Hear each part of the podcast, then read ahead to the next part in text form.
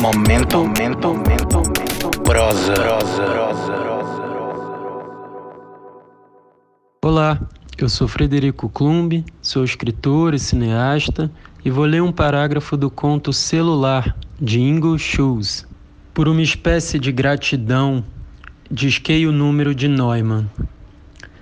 A ideia de estar ligado a alguém por satélite, ou seja, através do cosmo, já havia me embriagado antes.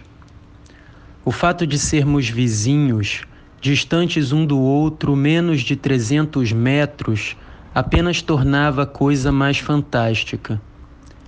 Em vez de Neumann, uma mulher disse: Este é o telefone de. Seguiu-se uma pausa, então ouvi, a uma distância galáctica, as palavras: Harald Neumann. Senti meus pelos se arrepiarem até a nuca.